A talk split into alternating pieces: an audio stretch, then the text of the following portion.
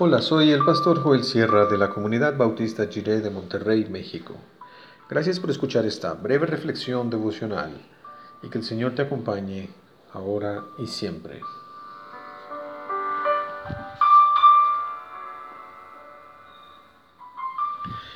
¿Viste tú? Dice Juan capítulo 12, del 1 al 8 en la versión La Palabra. Seis días antes de la Pascua llegó Jesús a Betania, donde vivía Lázaro, el mismo a quien había resucitado de entre los muertos. Ofrecieron allí una cena en honor de Jesús. Marta servía la mesa y Lázaro era uno de los comensales.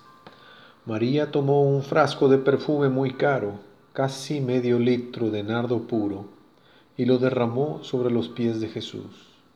Después los secó con sus cabellos. La casa entera se llenó de la fragancia de aquel perfume.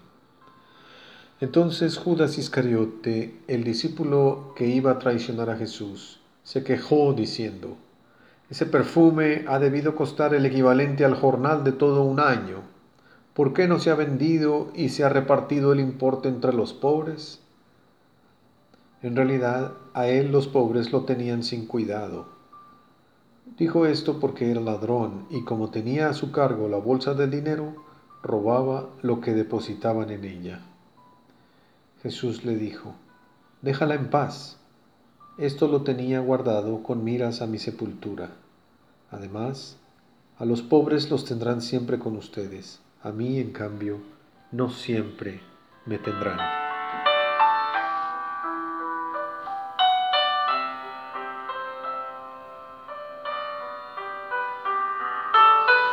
¿Viste tú cuando en la cruz murió?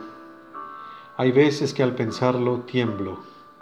¿Viste tú cuando crucificaron a mi Señor? ¿Cuántas emociones mezcladas en aquella reunión en casa de los amigos de Betania?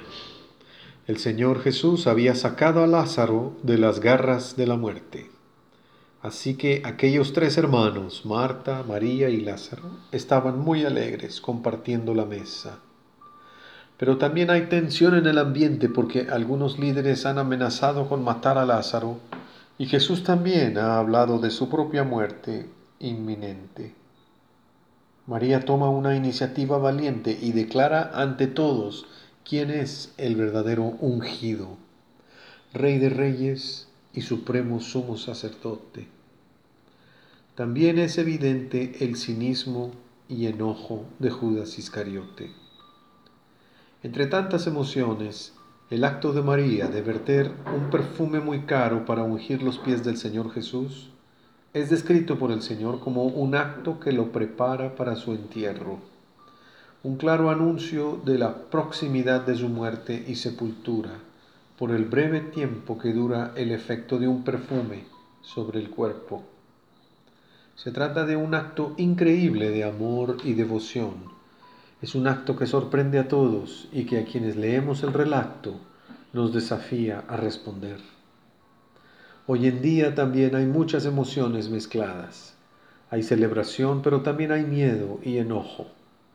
De los participantes en aquella reunión, ¿con quién nos vamos a identificar? ¿Vamos a ser cínicos como Judas? O vamos a realizar un acto de amor generoso. ¿Cómo podemos demostrar el amor de manera generosa en estas circunstancias? Podemos amar de tal modo que el mundo que nos rodea se vea conmocionado.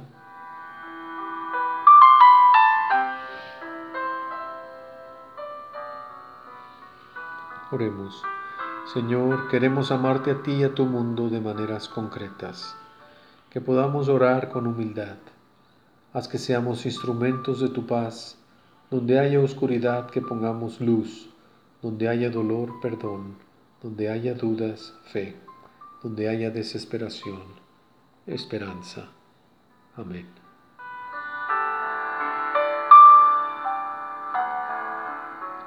Que gobierne su paz en nuestro corazón, para vivir en gratitud todos los días en el mundo tendremos aflicción, pero confiemos, porque Cristo ha vencido al mundo.